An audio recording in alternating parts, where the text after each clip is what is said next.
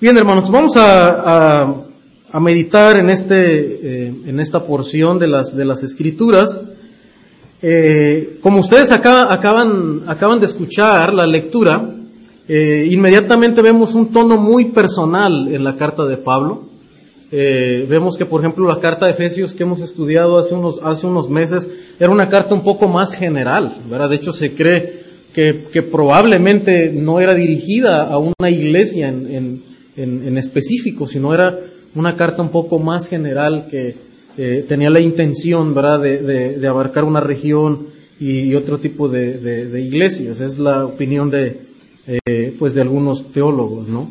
Por eh, ser una, una carta tal vez más instructiva, más, eh, más teológica en, en, en, un sentido, no, no, no se ve un tono tan personal en, en esa carta. Pero bueno, eh, como haya sido la situación, lo que sí vemos es que en, en Primera Tesalonicenses sí se ve, ¿verdad?, una, eh, que el apóstol Pablo está, eh, desde luego, dirigiendo a una ocasión muy especial, una ocasión muy específica que la iglesia está pasando y, una, un aspecto de la relación de Pablo con esta iglesia. Se deja ver, ¿verdad?, la relación que Pablo mantenía con esta, con esta iglesia. De hecho, Pablo fundó esta iglesia durante su segundo viaje misionero en Hechos 17, 1 al 10. Usted puede, eh, aunque no lo vamos a ver todo, pero usted puede ver eh, en, el título, ¿verdad?, cómo Pablo es quien eh, predica acá en Tesalónica y él es quien lleva el Evangelio y funda esta iglesia, ¿verdad? Y desde luego como, como el apóstol fundador de esta, de esta iglesia había una, una relación muy, muy estrecha con, con, con, con, esta iglesia. Hechos 17, 1 al 10 lo tenemos ahí. Eh, sin embargo, Pablo se vio obligado y, y si usted pudo eh, observar, hermano, aquí leímos hasta el 16, lo, lo que vemos es que Pablo sufrió oposición. O sea, la iglesia misma estaba sufriendo oposición de los, de los judaizantes, ¿verdad? De, de, los, de los mismos judíos que, todavía no aceptaban el, el, Evangelio de Jesucristo. Entonces, eh, Pablo eh, estuvo un tiempo en la iglesia en Tesalónica, pero después, a causa de, de tanta eh, oposición, de tanto hostigamiento por parte de los judaizantes, Pablo se vio obligado a salir de la ciudad a causa de estos enemigos del, del, Evangelio. Eso lo vemos ahí mismo en, en Hechos 17, del, del 5 al 10. De hecho, el título habla del alboroto, ¿verdad?, que se, que se eh, realizó ahí en Tesalónica. Tuvieron que sacar a Pablo eh, de noche, ¿verdad?, a causa de la eh, hostilidad que se estaba viviendo en, en, ese, en, ese, en ese momento. Entonces, Pablo después va al a Corinto, a estas regiones también, y desde Corinto escribe la carta a los tesalonicenses. Pablo envía a Timoteo para recibir noticias, de hecho, de, de, Tesalónica. O sea, Pablo no, Pablo no, no regresó, ¿verdad? Sino que de, de Corinto manda a, a, Timoteo para saber el estado espiritual del, de la iglesia. ¿Cómo está la iglesia eh, en medio de esa oposición? Y, y mismo Pablo lo aclara acá, para saber eh, cómo estaban los ánimos, cómo estaba la fe. Y dice Pablo, para saber que, no haya sido en vano el trabajo que yo hice. Pues noten en segunda Tesalonicenses 3, es primera Tesalonicenses 3, perdón hermanos. Dice, dice Pablo acá, por lo cual no pudiendo soportarlo más, acordamos quedarnos solos en Atenas y enviamos a Timoteo nuestro hermano, servidor de Dios y colaborador nuestro en el Evangelio de Cristo, para confirmaros y exhortaros respecto a vuestra fe. O sea, Pablo no soportó no saber, no tener noticias de los hermanos de Tesalónica. Y lo que hace es que envía a Timoteo para afirmarles en la fe, confirmarles en, en, la fe, ¿verdad? Y saber eh, el estado espiritual, animarles en la fe eh, a, estos, a estos hermanos. Entonces, pero ¿por qué Pablo escribe la carta? Eh, recibe desde luego no, no, noticias de, de, de, Timoteo, ¿verdad? Y Pablo escribe esta carta estando, estando en Corinto, pero ¿por qué razón? cuál es la intención de, Pablo en, esta carta, porque cuando leemos esta porción del capítulo 2, si no estamos en el contexto, eh, de repente pudiéramos interpretar varias cosas de este, de este, de este pasaje. Sin embargo, Pablo tiene una, una intención. De hecho, vemos que Pablo de alguna manera está haciendo una, una defensa. Pablo está como explicando ciertas, ciertas cosas. Pablo está defendiendo inclusive su, su apostolado, su, su, ministerio apostólico, su carácter como apóstol de, de, Jesucristo. También lo hace más ampliamente en segunda los Corintios.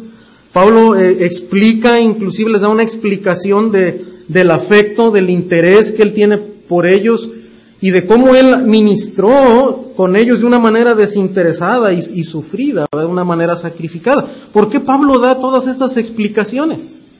¿Por qué Pablo tiene que explicar todas, estas cosas? Y inclusive podríamos hacer la pregunta, ¿verdad? Si es legítimo defendernos ante, ante acusaciones. Porque es lo que estaba sucediendo acá. Pablo defiende su ministerio. ¿Qué le estaban acusando a Pablo? A Pablo le estaban señalando que él era un egoísta maestro ambulante, como muchos otros falsos apóstoles de ese tiempo. O sea, lo que están pensando, ¿sabes qué? Pablo vino aquí y, y después se fue, ¿verdad? Y, y, nos dejó aquí abandonados. Entonces, los, los rumores que estaban corriendo en, en, en, esa, en esa iglesia, ¿verdad? Eh, probablemente de mismos hermanos o de, o de los falsos maestros, inclusive, eh, muy probablemente, es que estaban acusando a Pablo como un maestro ambulante y egoísta. Entonces Pablo escribe esta carta para asegurarles de su amor e interés por ellos. Eso es lo que vemos en la carta. O sea, Pablo quiere asegurarles a los hermanos que él les ama en el Señor y que él tiene un interés por ellos, por su vida espiritual. También eh, otro de los temas de, de la carta es que les quiere clarificar la verdad acerca del regreso del Señor por su iglesia. Porque también en medio del, sufrimiento, algunos falsos maestros estaban diciendo, hoy sabes qué, el Señor ya vino y ustedes están en la tribulación, ¿verdad? O sea, lo que están pasando es parte de la, de, la tribulación, ¿verdad? Entonces, habían perdido la esperanza del regreso del, del Señor por su iglesia.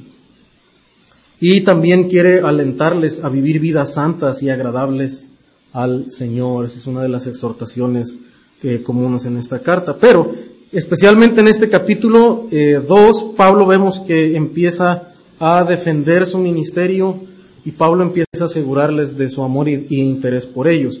¿Es legítimo defendernos ante falsas acusaciones? ¿Deben, ¿Debe un creyente, debe tal vez un líder, una persona en un momento dado defenderse ante falsas acusaciones? ¿O podríamos simplemente decir, bueno, pues yo sé lo que soy, yo sé lo que, eh, ¿verdad? Mi, testimonio y no tengo necesidad de defenderme. Alguien puede decir, bueno, es más, la Biblia dice que tú calladito, ¿verdad? Y pon la otra mejilla. Y no tienes que defenderte o no, o no tienes que aclarar nada. Bueno, eh, desde luego puede haber una una manera eh, negativa de hacerlo, pero todo tiene que ver con la motivación. Dios, desde luego, manda al creyente a tener una actitud de mansedumbre cuando es atacado, ¿verdad? Y ese es el punto cuando se dice si alguien te golpea en una mejilla, pone la otra. Pues el Señor está hablando de la actitud que debe tener el creyente, ¿verdad? De mansedumbre ante los ataques de las, de las personas.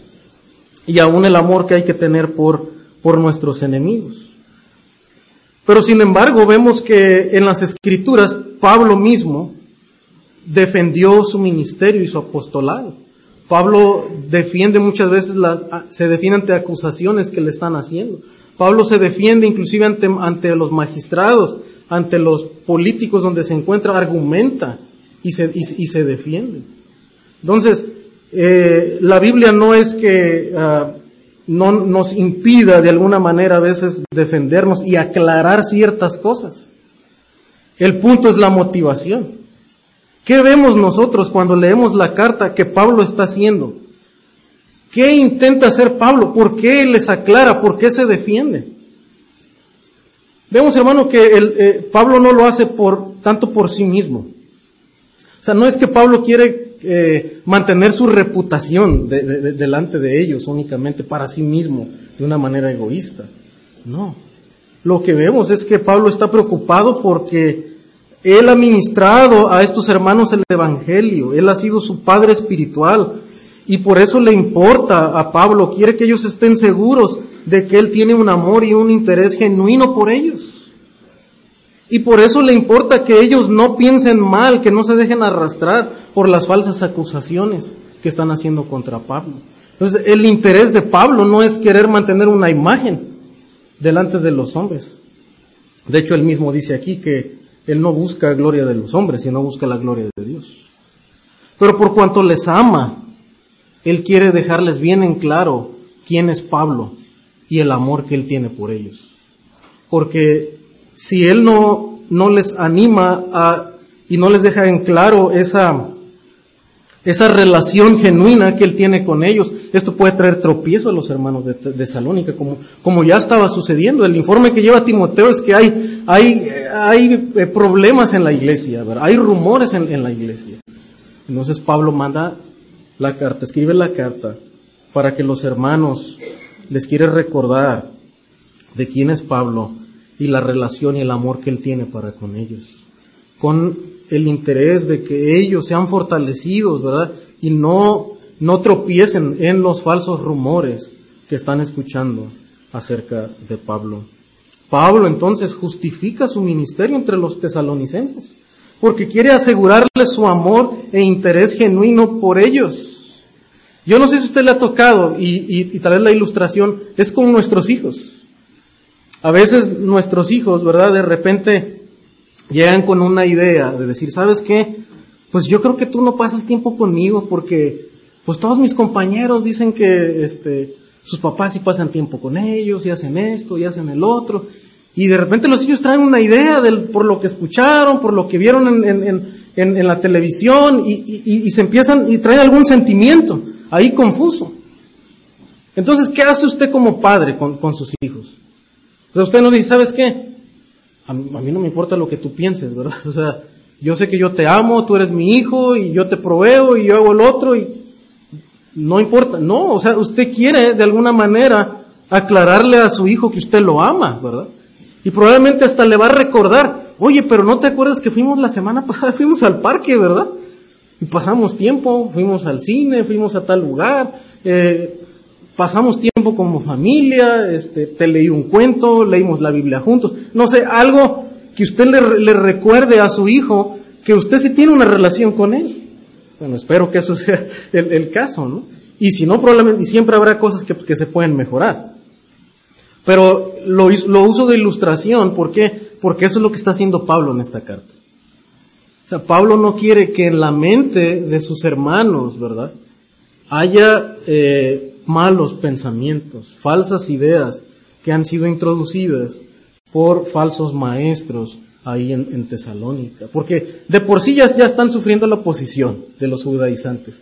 Y luego todavía se empiezan a hacer rumores ahí entre ellos. Imagínense, ¿a, dónde iba la fe de los de Tesalónica? Y Pablo quiere que los hermanos se afirmen en su fe como creyentes. Él, él no solo quiere limpiar su imagen o su reputación, Hermano, toda vez que es motivado por el amor hacia otros, es legítimo defenderse de las acusaciones. Es legítimo defenderse de las acusaciones con mansedumbre y con amor, ¿verdad? Y con, y con gracia, como Pablo lo, lo, está haciendo. O sea, lo que vemos entonces en el texto, hermano, es un prototipo, ¿verdad? De cómo Pablo explica la relación y el amor que él tiene por ellos y cómo se defiende, ¿verdad? De, de las acusaciones. Y también lo que quisiera resaltar en esta mañana, hermano, lo que puedo ver en, en el apóstol Pablo como ministro, es que él nos, él presenta las marcas, las señales de un auténtico ministro del Evangelio. O sea, él, él muestra, ¿verdad? Y habla de sí, no para vanagloria de él, sino otra vez para asegurarle su amor por ellos, y les presenta las marcas que él tiene como un auténtico ministro del Evangelio. Entonces, esto, esto debería caracterizar primero, desde luego es un llamado a todos aquellos que somos llamados formalmente al ministerio, que tenemos un llamado formal al ministerio. O sea, ver el ejemplo de Pablo es un desafío para cada pastor, para cada ministro del Evangelio, o todo aquel que es llamado a predicar el Evangelio, estudiante de seminario, ¿verdad? Formal, o aquel que tiene un llamamiento. Este es el, el es como un estándar del carácter que debe tener un ministro del Evangelio. Pero también, hermano, eh, debemos de verlo de otro ángulo, porque el texto no solamente alude a, a ministros. Ah, de hecho, Pablo escribe a una iglesia y lo escribe con una intencionalidad. Realmente, eh, de acuerdo con Pablo en Efesios, cada creyente en un sentido también es un ministro del Evangelio. ¿Se acuerda que Pablo dice que Dios dio uh, maestros, eh, profetas, ¿verdad? ¿Para qué? Para capacitar a los santos para la obra. ¿Se acuerdan? Del ministerio, eso es lo que dice Pablo en Efesios. Entonces, la obra del ministerio de quiénes? De los creyentes. O sea, los creyentes hacen también la obra del ministerio. O sea, la obra del ministerio no es un llamado exclusivo de los que son formalmente pastores. Pablo dice que la tarea principal del pastor es capacitar, entrenar obreros, entrenar personas para que ellos también puedan hacer la obra del ministerio. Ese es el llamado de Pablo a la iglesia y eso lo, ya lo vimos en Efesios. Entonces, en un sentido, esta, esta, este pasaje también es para todo creyente que quiere, ¿verdad?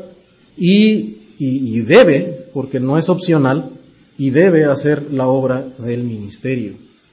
De hecho, si ponemos cuidado, esto es una descripción de lo que es la tarea de la gran comisión. Porque a veces nosotros pensamos que la gran comisión es ir solamente. O sea, como que termina en ir. Ir a, una, a, una, a, las calles, ir a cierto lugar y hablar el mensaje del Evangelio. Bueno, eso es parte de la gran comisión. Pero ahí no termina la gran comisión. El Señor dijo, ir y hacer discípulos y luego bautizándolos, ¿verdad? Es decir, que hay una conversión, hay un testimonio público y luego dice enseñándoles a que guarden todas las cosas. O sea, la gran comisión no termina cuando voy. La gran comisión es hacer discípulos, es enseñarle a otros creyentes, un creyente enseñando a otro creyente cómo vivir la vida cristiana, cómo seguir al Señor. Y eso es lo que Pablo ha hecho en esta iglesia. Entonces, este pasaje es un buen modelo de cómo un creyente debe ser un ministro del Evangelio a otros creyentes. ¿Cómo demostró Pablo su amor e interés genuino por los tesalonicenses? ¿Cómo yo puedo demostrar a otro creyente, a otro cristiano, a, un hermano que tal vez yo tengo bajo mi cuidado para disipular, para instruir? ¿Cómo puedo mostrar mi interés por mis hijos que son son mis primeros discípulos, ¿verdad? Porque son los que tengo ahí, los que Dios me ha dado a mi cargo. No, no son la responsabilidad principal del pastor, son mía. Y desde luego pertenecen a un rebaño también y, están bajo el cuidado de los, de los pastores. Pero principalmente es mi responsabilidad. Y yo como ministro del Evangelio, ¿cómo puedo mostrarle un interés por la vida espiritual de los que están a mi cuidado? Número uno, ministra el Evangelio valerosamente. Ministra el Evangelio valerosamente. Noten lo que está diciendo Pablo. Eh, dice, Pablo les recuerda, mira, aunque yo estuve poco tiempo con ustedes, el trabajo no fue en vano. O sea, yo no fui nada más como para pasarla ahí de ambulante, ¿verdad? Y no. Lo que yo hice tuvo un resultado, tuvo una intención, tuvo un propósito. Pablo no fue nada más de a pasarla bien con ellos. No fue nada más ahí hacer una campaña evangelística y luego se retiró, ¿no? No, no estoy hablando en, en contra de eso, pero el punto de Pablo es que él no nada más fue eventualmente y después se retiró, no, él tuvo una intención. Y de hecho luego les dice, de tal manera, y Pablo les recuerda el valor que tuvo Pablo, el amor que tuvo para con ellos, porque fue a pesar de la oposición. Pablo era un ministro que tenía valor, desde luego que provenía del Señor. Recibiréis poder, dice Romanos, ¿verdad? Ah, perdón, dice Hechos, cuando haya venido el Espíritu sobre ustedes. El Espíritu da poder, da valor. Dice, pues habiendo antes padecido y sido ultrajados en Filipos, o sea, Pablo había estado en Filipos y ahí lo habían eh, oprimido, lo habían ultrajado. Dice, como sabéis, tuvimos de nuevo en nuestro Dios, o sea, el valor, su valor de Pablo estaba en el Señor. Dice, para anunciaros el Evangelio de Dios en medio de gran oposición. O sea, Pablo no tuvo miedo, aunque salió de allá, ¿verdad? Sacado a, palos y, lo, y, lo, expulsaron de ahí, ¿verdad? Y sabía a lo que se iba a enfrentar también en Tesalónica y Pablo como quiera va. Y Pablo les recuerda, miren, yo les, amo tanto en el Señor que yo sabía lo que me iba a enfrentar. Y a pesar de eso, yo estuve con ustedes cuando las cosas se pusieron más difíciles, ¿verdad? Pablo también tuvo que cuidar su, integridad y por causa del Evangelio, no por, tanto por la integridad de él, porque dice Pablo, yo por mí preferiría estar con el Señor, ¿verdad? Dice, pero por causa del Evangelio, pues es necesario estar acá. Entonces Pablo no huyó de Tesalónica porque, porque tuviera miedo que lo mataran. No, al contrario, dice, yo fui a ustedes aún habiendo padecido y habiendo sido ultrajado en, en Filipos. Pues hermano, el, el, ministerio del Evangelio se debe hacer con valor. En Hechos 6, 16, 19 al 24 vemos cómo Pablo fue, eh, describe esa, ese, esa situación que enfrentó ahí en, en, en Filipos. Hechos 17, 5, 1 al 10 también ah, vemos ese, en ese contexto. Y en, en 1.5 de Primera Tesalonicenses, hermanos, noten lo que dice el apóstol. Dice, pues nuestro evangelio no llegó a vosotros en palabras solamente, sino también en poder, en el Espíritu Santo y en plena certidumbre, como bien sabéis cuáles fuimos entre vosotros por amor de vosotros. Se dice, yo fui a ustedes, ¿por qué? Primero fui en el poder del Espíritu, porque no hay otra explicación. Ante los peligros, lo único que pudo llenar de valor a Pablo es el poder del Espíritu. Pero hubo otra cosa que lo motivó, el amor por los hermanos. El amor por los hermanos, hermano, hace que una persona que ama el Evangelio y que quiere compartir el Evangelio permanezca ahí a pesar de la oposición. No sale huyendo, ¿verdad? Se mantiene. No se raja como coloquialmente decimos, ¿verdad? sino que persiste a pesar de la oposición. Se expone, en el caso de Pablo, pues a una persecución física, pero como creyentes a veces nos exponemos a críticas, ¿verdad? A rechazos, a situaciones. Pero por causa del Evangelio permanecemos en la fe, ¿verdad? Por causa del Evangelio permanecemos ayudando a un discípulo a crecer en el Evangelio, a pesar de las dificultades, ¿verdad?, que esa persona o uno pueda estar enfrentando eh, a causa del Evangelio. La confianza de Pablo estaba en el Señor, de tal manera que en Efesios 6, 19, Pablo le dice a los creyentes que oren por él. O sea, Pablo no dice, pues es que soy muy valentón, ¿verdad? Y por eso le entro a todo. No, realmente Pablo le dice, no, dice, hermanos, oren por mí, a fin de que al abrir mi boca me sea dada palabra para dar a conocer con denuedo el misterio del Evangelio. Hermano, el Evangelio siempre ha sufrido oposición. Y en verdad, mientras más se predique la verdad pura del Evangelio, más oposición va a haber. Esa es una señal, de hecho, que es el verdadero Evangelio. Si se está predicando un mensaje donde a, todo que a todo mundo le guste y todos, a todos les caigas bien, cuidado porque probablemente ese no es el Evangelio. El Evangelio en la historia siempre ha sufrido oposición, tanto que Pablo dice, oren por mí, porque por causa del Evangelio me van a perseguir. Mano, cualquier predicador, cualquier creyente que quiere enseñar el Evangelio verdaderamente, va, a sufrir. Va a sufrir rechazo, va a sufrir crítica, va a sufrir disgustos. A alguien no le va a caer bien ese mensaje.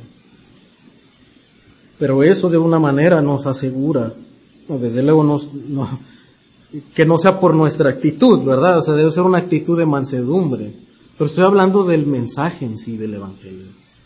No debemos acomodarlo a los gustos de las personas. El mensaje es así y debe ser predicado tal cual es, pese a quien le pese muchas veces. Pablo ministró el Evangelio con valor.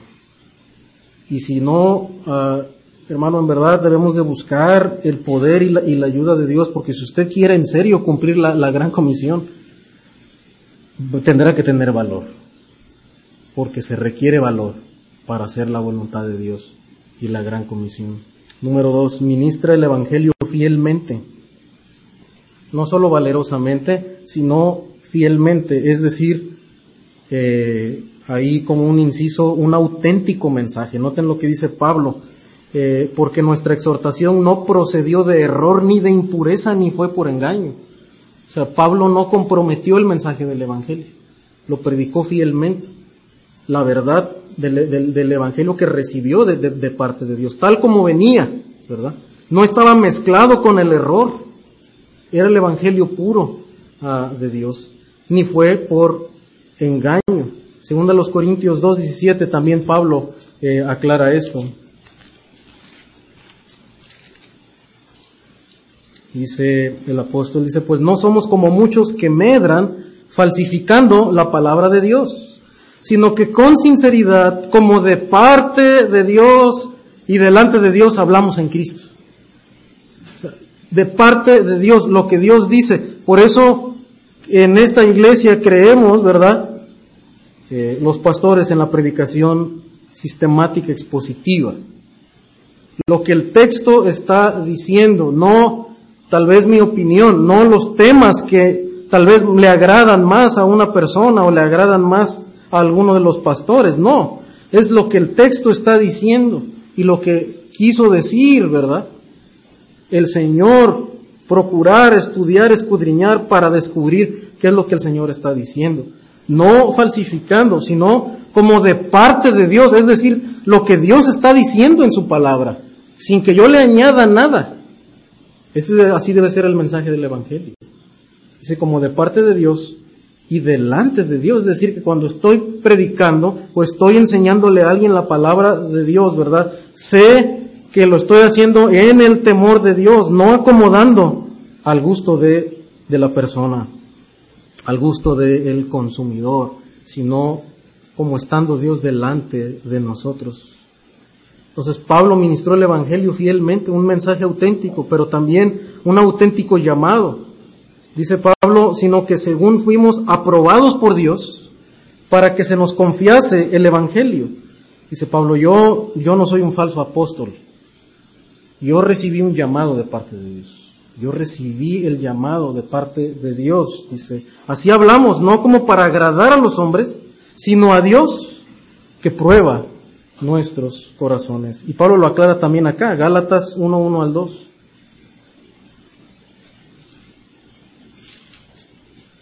Gálatas 1, 1 al 2 dice Pablo, apóstol, no de hombres ni por hombres, sino por Jesucristo y por Dios el Padre, que lo resucitó de los muertos. Pablo recibió su llamado directamente de quién? De Dios el Padre. Él lo constituyó como un apóstol y eso hace un verdadero apóstol. uno, que es apóstol es, es testigo de la resurrección de Jesucristo, vio a Jesucristo, tuvo que haber estado con Jesús, a excepción de Pablo, pero después vio al Cristo resucitado y fue comisionado directamente por el Señor. Dice Pablo, yo soy un apóstol llamado por Dios. Segunda los Corintios 1.1 también.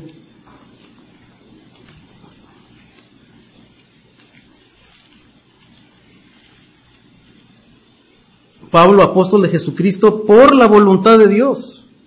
Y el hermano Timoteo, o sea, eso no es algo que Pablo, él, que él quiso ser apóstol y él se autonombró apóstol, no, es un llamado de parte de Dios y por la voluntad de Dios. Y en segunda los Corintios, en primera los Corintios 9, 1 al 2 también, Dice Pablo, no soy apóstol, no soy libre, no he visto a Jesús, el Señor nuestro. un apóstol tuvo que haber visto a Jesús, al Jesús resucitado. Dice, no sois vosotros mi obra en el Señor. Si para otros no soy apóstol, para vosotros ciertamente lo soy, porque el sello de mi apostolado sois vosotros en el Señor. Y luego sigue explicando, y vamos a ver un momento esta, esta porción también. Y en 1 Timoteo 1, 11 al 13 también Pablo explica y, defiende su, su, apostolado. Es algo que parece que Pablo sufrió mucha también oposición uh, y intentaron desacreditarlo como apóstol del Señor. Y él eh, se defiende y explica y argumenta, ¿verdad? Eh, que es un auténtico apóstol de, de Jesucristo. Y luego noten, regresando a, Tesalonicenses, primera Tesalonicenses, capítulo 2. Pablo ministró el Evangelio fielmente, es decir, predicó un mensaje auténtico y demostró un auténtico llamado. Y Pablo abunda en esto. ¿Cómo, cómo se ve la fidelidad de Pablo al mensaje de Dios? Y lo explica en el versículo 5, dice, porque nunca usamos de palabras lisonjeras. Es decir, Pablo no aduló a las personas, dice. Nunca usamos de adulación para que les gustara el mensaje y, y le, le, cayera bien a las personas. Dice, como sabéis, ni encubrimos avaricia. Dios es testigo. Es decir, que Pablo no acomodó el mensaje primero por, por, por opinión de las personas y segundo tampoco por dinero. Dice, Pablo no se vendió por dinero para decirle, oye Pablo, pues como que está muy duro el mensaje del Evangelio, ¿no? Este, pues aquí está esto, ¿verdad? Ya, ya no lo prediques así tan duro. Mejor di esto, ¿verdad? Y mira aquí está, el dice Pablo, no. O sea, yo no comprometí el mensaje del Evangelio por dinero. Dice, por eso dice Pablo, ni encubrimos avaricia. Dice Pablo, Dios es testigo. Y reafirma esto, dice, ni buscamos gloria de los hombres. Es decir, por eso Pablo no usó la adulación, porque él no estaba buscando la opinión de los hombres. Dice, ni de vosotros, ni de otros, aunque podíamos seros carga como apóstoles de Cristo. Y, y, ahorita Pablo va a proceder también a explicar en qué sentido dice que él pudo haber usado de su autoridad o de su derecho como, uh, como apóstol. De hecho, Pablo, en, en, bueno, los apóstoles, Pedro principalmente, advierte a la, a la iglesia, ya casi en, en, eh, los últimos tiempos, antes del cierre del, del canon del, del, Nuevo Testamento, noten la advertencia de Pedro en cuanto a los falsos profetas y los falsos maestros. Segunda de Pedro 2, 14 al 15 dice. Dice, tienen los ojos llenos de adulterio no se sacian de pecar, o sea, lo que caracteriza a los falsos maestros son problemas morales, ¿verdad? Llenos de adulterio, no se sacian de pecar, seducen a las almas inconstantes, tienen el corazón, dice, habituado a la codicia y son hijos de maldición. Y luego en el versículo 15 lo categoriza, ¿verdad? Y trae una, una imagen del Antiguo Testamento, dice, han dejado el camino recto y se han extraviado siguiendo el camino de Balaam, hijo de Beor, el cual amó el premio de la maldad y fue reprendido por su iniquidad, pues una muda bestia de, de carga, hablando con voz de hombre, refrenó la locura del profeta. El Señor le había dicho, no maldigas a mi pueblo. Y Balaam, ¿verdad? Aún aunque Dios muchas veces lo detuvo y le insistió, al final, la escritura dice que por dinero Él se vendió a este pueblo pagano, ¿verdad? Para maldecir a Israel, no con un, no de palabras, sino que dice la escritura que los incitó a la fornicación, para que la maldición cayera sobre Israel. Y este profeta se vendió, comprometió el mensaje de Dios y la voluntad de Dios por dinero. Eso es lo que está diciendo Pablo. Dice, yo, yo, no, yo no usé, no encubrí avaricia, porque yo no, no acomodé el mensaje de acuerdo a, a, a, las, a las, ganancias, sino prediqué fielmente el, el Evangelio. No acomodó el mensaje ni al interés de las personas, ni a sus propios intereses. Judas 1.11 también.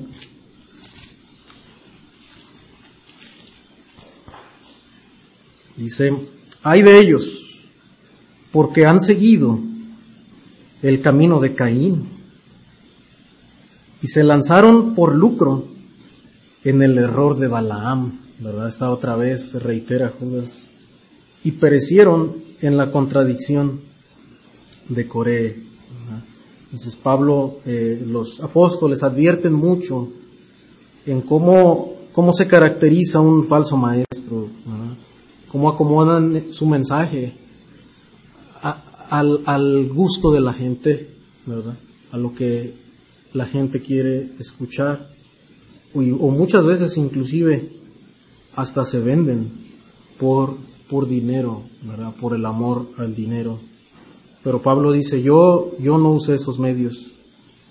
Yo ministré, dice entre ustedes, fielmente el Evangelio. Y hermanos, ¿cuánto, cuánto cada uno de nosotros estamos dispuestos a veces a hablar la verdad de Dios sin tener temor de estas cosas?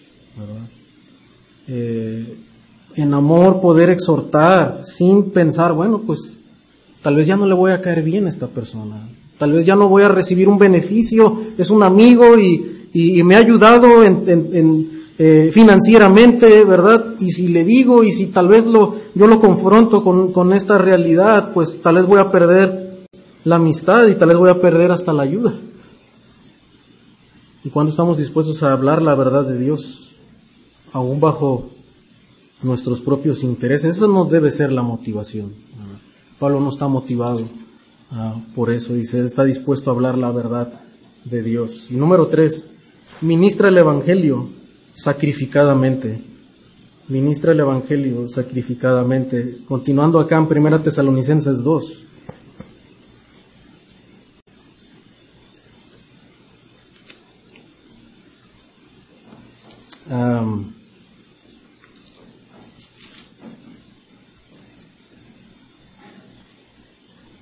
Pablo ministró, hermano, con mucho sacrificio porque Él nos explica que aún renunció a sus derechos como apóstol.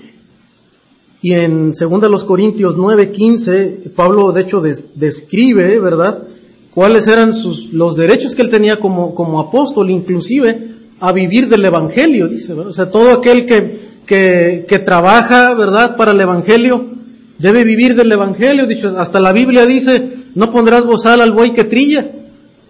Dice, si el agricultor trabaja de ahí, es justo que, que coma de ahí, de lo, de, lo, de lo que él cosecha. Y dice Pablo, no lo dice por los bueyes, lo, lo dice por ustedes, lo dice por el hombre. Entonces los ministros, los apóstoles tenían derecho a vivir del Evangelio, a, recibir apoyo de, parte de las iglesias. Y Pablo en su momento también lo llegó a hacer. Pero en, este, en esta ocasión, en esta, en esta situación en Tesalónica, de hecho, eh, estamos en, en, en momentos muy eh, a principios casi de la era de la iglesia, donde cuando se escribe Tesalónica. Y Pablo decide aquí renunciar a su derecho de recibir salario. Y por eso dice, podíamos seros carga como apóstoles de Cristo, pero no lo, no lo hicimos. ¿Por qué? Y, y, lo explica, dice, antes, dice, fuimos tiernos entre vosotros como la nodriza que cuida con ternura a sus propios hijos. O sea, Pablo está explicándoles, mira, es tanto el amor que les tengo que yo pude haber usado de mi derecho como apóstol para recibir sostén de parte de ustedes. Pero no lo hice, al contrario, dice Pablo, por el contrario, lo que hice es entregarme, dice, al cuidado espiritual de ustedes. O sea, en vez de que yo, que él recibiera de él, de ellos algo, ¿verdad? Que, que estaba en su derecho de recibirlo, pero dice, no, Pablo quiso dejarles bien en claro, ¿verdad?, el cuidado espiritual que él tenía para con ellos. Y usa una, una, metáfora, ¿verdad? Dice como la nodriza que cuida con ternura a sus propios hijos. ¿Cuál era el, el, el ministerio de Pablo? ¿Qué nos describe la metáfora? ¿Qué hace la nodriza? Alimenta, ¿verdad? Cuida de la, de la integridad ¿verdad? Física de, su hijo. Bueno, Pablo, Pablo está usando esa metáfora para decir que su trabajo en esta iglesia fue alimentarlos con la verdad del Evangelio y cuidar de sus vidas espirituales. Cuidar de sus vidas espirituales, dice, con ternura como la nodriza a sus propios hijos. Versículo 8 dice, tan grande es nuestro afecto por ustedes, que hubiéramos querido entregaros no solo el Evangelio de Dios, sino también nuestras propias vidas, porque habéis llegado a sernos muy queridos. La, la, relación que Pablo tuvo con la iglesia fue mucha cercanía, mucho amor, no solamente por el Evangelio, sino hasta físicamente él les amaba, que estaba dispuesto a entregarse por ellos, a dar su vida por ellos. O sea, el amor, este es el amor que Dios no, no exige solamente de, de, de los ministros del Evangelio, ¿verdad? Sino es el amor desinteresado, el amor ágape, ¿verdad? Que conocemos y en Primera de Juan hace un rato leímos, Primera de Juan habla de esto, del amor que entre creyentes debemos de tenernos los unos a los otros. Por eso decíamos, hermano, que esta, esta, esta porción no es solamente de, de, hacia los ministros, desde luego hay un compromiso muy grande de parte del ministro que es llamado, ¿verdad? Porque dice que vamos a dar cuenta e inclusive se nos va a demandar más. Tanto que Santiago dice, no os hagáis maestros muchos de vosotros sabiendo que recibiréis mayor condenación. El, que le entra al ministerio debe, debe, entender que está llamado a esto, a practicar un amor de sacrificio por, por los demás se requiere el poder de Dios, se requiere el amor de Dios, se requiere estar sumergido en la palabra porque de ahí viene el amor, ¿verdad? Del Evangelio de Jesucristo. Pero también todo creyente somos llamados a amarnos los unos a los otros, a renunciar muchas veces a, nos, a nuestros derechos, a cuidar de la vida espiritual de otros, ¿verdad? También. Dice, dice Pablo que en Gálatas que si alguno fuere sorprendido en una falta, Dice, ustedes que son espirituales, restaurarle con espíritu de mansedumbre. ¿A quién está hablando? A la iglesia. No solo los pastores hacen la tarea de, de aconsejar, de restaurar. Todo creyente debe animar, aconsejar, restaurar, ¿verdad? A otros. Ese es el llamado a todo creyente. Como la, la, esa nodriza, ¿verdad? Alimenta y cuida de la vida de otro ser que depende de, él. Dice, porque os acordáis, hermanos, de nuestro trabajo y fatiga. Pablo sacrificó no solo sus propios derechos como apóstol, en este caso para recibir un salario, eh, sino su propia vida, dice.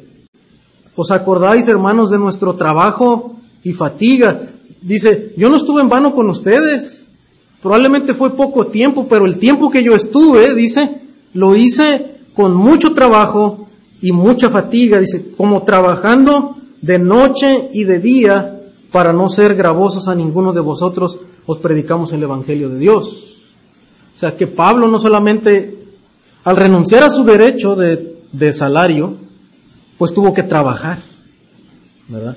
Y dice, pues trabajaba noche y día, ¿para qué? Para poder sostenerme y para poder ministrarles el Evangelio también. O sea, Pablo no es, Pablo no es que se está haciendo la víctima, ¿verdad? o se está haciendo la, con, poniéndole la S, quitándole la C. No, o sea, otra vez, Pablo les quiere enfatizar el amor que él tiene por ellos. El amor que él, que él tiene por ellos y cómo se sacrificó trabajando de día y de noche, ¿verdad? Y este es el, es el llamado, este es parte del sacrificio de, de, del ministerio y del trabajo para, para el Señor. Y Pablo no lo hace para, para, para, echarles en cara, sino para recordarles cómo, cómo les ama. Y, y, en ese caso Pablo pues tuvo que trabajar también. Y eso también nos dice que entonces todo creyente de alguna manera también puede ministrar el Evangelio. O sea, no, no importa si, si usted ejerce una profesión, si usted tiene eh, algún área de trabajo donde usted tiene su sostén, pues usted también puede ministrar el Evangelio. Podemos hacerlo. Podemos usar espacios para, para evangelizar a otros creyentes, para disipular a otros creyentes. Ese es el llamado a, la iglesia. Es un sacrificio, porque probablemente llega uno tarde del trabajo, llegas cansado, y tener que pasar tiempo con otra persona, disipulándole, instruyéndole, o tal vez un fin de semana es, es sacrificado. Pero hermano, eso es la gran comisión. El Señor nunca dijo que la gran comisión iba a ser fácil. No es fácil. Y a veces es fácil sentir que ya cumplimos, tal vez tener un programa, ir un día y después regresar. Pero no, la gran comisión de Pablo es que él estaba al cuidado de estas gentes, de estas personas. Eso implica más trabajo.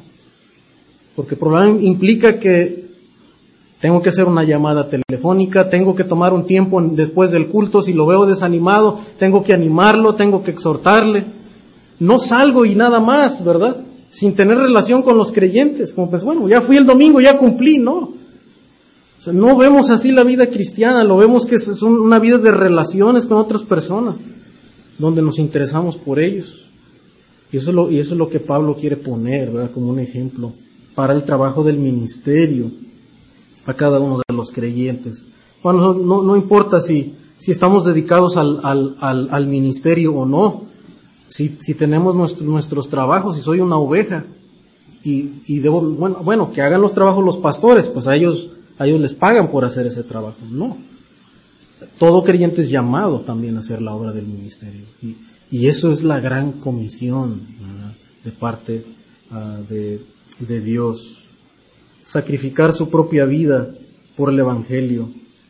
Y eh, número cuatro, hermanos, ya estamos en los últimos puntos aquí. Dice, dice Pablo, vosotros sois testigos, y Dios también, de cuán santa, justa irreprensiblemente nos comportamos con vosotros los creyentes. O sea, el ministerio de Pablo también fue un ministro irreprensible, ministra el Evangelio irreprensiblemente.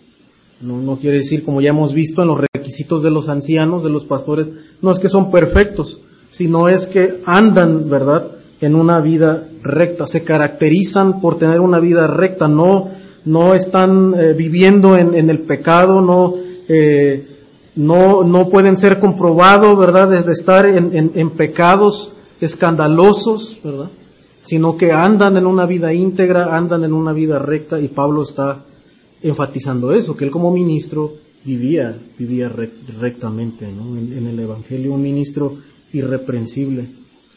Uh, dice, así como también sabéis de qué modo, como el Padre a sus hijos, exhortábamos y consolábamos a cada uno de vosotros. Note dos imágenes acá.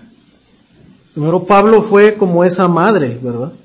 Que alimenta a sus hijos, que les cuida, uh, que los protege, pero luego dice que también fue como un padre, ¿verdad? ¿Y cuál es, cuál es el trabajo del padre? Uh, traer la comida sí es parte, traer el dinero, proveer para la comida es, es parte de nuestro trabajo. Pero noten que Pablo usa esta imagen diciendo que es, tiene que ver con algo más. El Padre dice, exhorta y consuela. Exhorta y consuela. Este es el trabajo de un Padre espiritual. Exhortar, animar, ¿verdad? Alentar en, en, en momentos de, de desánimo, advertir, ¿verdad? Advertir al, al, discípulo de pecados, animarle cuando está eh, decayendo en su fe y consolarle. También cuando hay alguna tristeza, algún altibajo en su vida espiritual o en, en alguna situación uh, emocional que está pasando, puede animarle. Ese es el trabajo del discipulado. Por eso el trabajo del discipulado no termina cuando llevamos una lección con un grupo. Es una relación que yo tengo con otra persona en todo momento, en cada circunstancia. Hay oportunidades para ministrar el Evangelio fielmente, interesándonos, exhortando, consolando, alimentando y cuidando de otras, de otras personas. Pablo ministró irreprensiblemente y finalmente, hermanos, eh, lo hizo con esmero. O sea, así con esmero, como ese padre que está al cuidado de sus hijos, que les exhorta, que no quiere que se pierdan, ¿verdad? Y por eso les advierte y les anima. Dice, y os encargábamos que anduvieseis como es digno de Dios, que os llamó de su reino y gloria. O sea, noten las palabras que está usando Pablo. Dice, dice bueno, pues yo les sugerí a ver si, si querían portarse bien o no. Yo les sugerí si querían hacer la voluntad de Dios o no. No, dice, les encargábamos. Está hablando de, esto es una palabra, ¿verdad? Que tiene energía de encargar, de, darle a alguien una responsabilidad, es un deber. Por eso la predicación de la palabra, hermano, hablando de los que predicamos la palabra, no, no es venir y contar historias y contar un chiste y como sugerirle, bueno, pues si les parece bien, no. Esto es lo que la palabra de Dios dice. Y me está demandando a mí y le está demandando a usted. Y eso es lo que está haciendo Pablo. Les encargábamos, dice, que anduviesen como es digno de Dios les ruega, les, les encarga que hermanos anden como es digno de Dios, dice que os llamó a su reino y gloria, es decir, ustedes pertenecen a un reino distinto, anden como es digno de su llamado. Y, Pablo, Pablo en verdad aquí, pues él se atreve a decir, ¿verdad?, que él anduvo de esa manera, irreprensible. Y dice, pues anden también así de esa, de esa manera. Eso es lo que debe caracterizar, hermano, toda relación de discipulado. Hay una, hay un encargo, hay una carga, ¿verdad? Hay un pesar y hay un, tono de, de ánimo a la hora de discipular. De decirle, crece, obedece la palabra. Eso es lo que Dios dice, ¿verdad? Anda en los caminos de Dios, arregla tu vida, arregla tu matrimonio, ¿verdad? No estás viviendo adecuadamente. Arregla cuentas con el Señor. Ese es el trabajo del, discípulo, ese es el trabajo pastoral. Rogar a la gente, animarles que hagan la voluntad de Dios, que no, que no sigan viviendo como su vida pasada. Y desde luego, como digo, esto a muchos no les va a gustar. Muchos se van a retirar. Cuando usted les dice que arreglen su vida matrimonial, se van a retirar. Porque se han acomodado a veces a cierta vida y no quieren obedecer al Evangelio de Dios.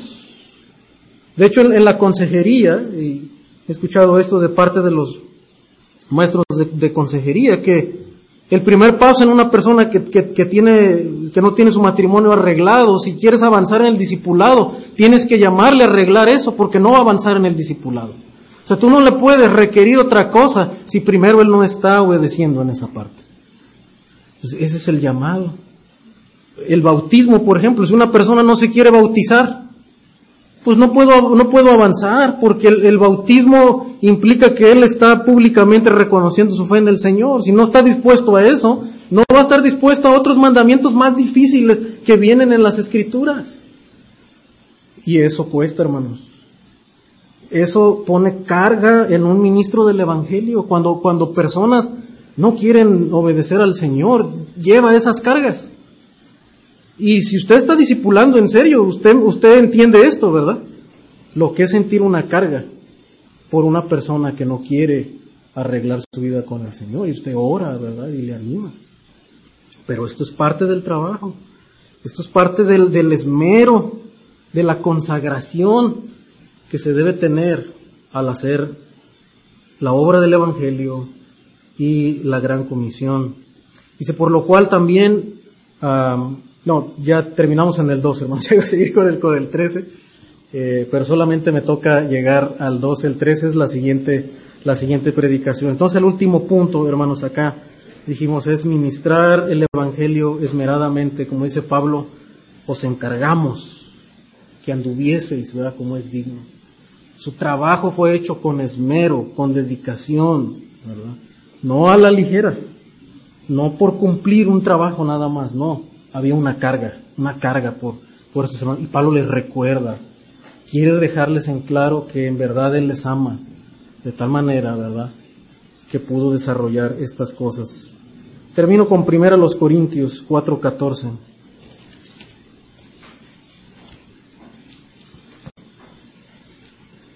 Dice Pablo, no escribo esto para avergonzaros, sino para amonestaros como a hijos amados implica amonestación, advertencia, ¿verdad? Es una, una amonestación, una tarjeta amarilla.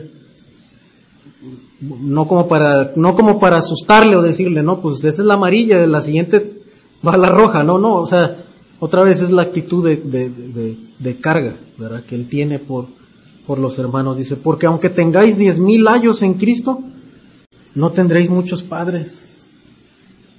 No tendréis muchos padres, pues en Cristo Jesús yo os engendré por medio del, del Evangelio. Hermano, qué, en verdad qué bonito es y qué, qué digno es, ¿verdad? Cuando usted construye una relación espiritual con otro creyente, de tal manera que usted se siente un padre espiritual para él. Y de tal manera que ellos lo ven a usted como un padre espiritual, ¿verdad? En, en, en quién acudir, a quién escuchar, ¿verdad? Y aunque a veces el consejo es duro, pero después recapacita y reflexiona, ¿verdad? Y agradece el consejo que usted le dio. Y dice el proverbio, las palabras del que hiere son fieles e inoportunos de los besos del que aborrece. Dice Pablo, yo, yo no sé de, de lisonjas. Yo les hablé la verdad, aunque al principio les costó, pero al final era, era su tarea. Ese es el trabajo, hermanos. Y al final hay una recompensa, ¿verdad? Hay oposición, hay crítica, hay rechazo, pero también hay una recompensa y es esa dicha, ¿verdad? De ver crecer a otros en la fe, ¿verdad? De ver cómo se avanza en el Evangelio uh, de, de, Dios, ¿verdad? Y para, para la gloria del Señor. Y yo quisiera animarle, ¿verdad? En esta mañana y que, y que en el poder del Señor, ¿verdad? Podamos seguir haciendo, hermano, la tarea que nos corresponde a cada uno, ¿verdad? Algunos formal, siendo ministros del Evangelio, otros eh, siendo oveja, ¿verdad? Pero usando su tiempo, usando sus recursos para disipular, para ayudar al crecimiento de otras personas. Y en verdad, hermano, la, la bienaventuranza, la dicha que trae, ¿verdad? Por eso dice bienaventurados los que lloran. Disipular cuesta lágrimas, ¿verdad? Pero dice el Señor, bienaventurados los que lloran, ¿verdad?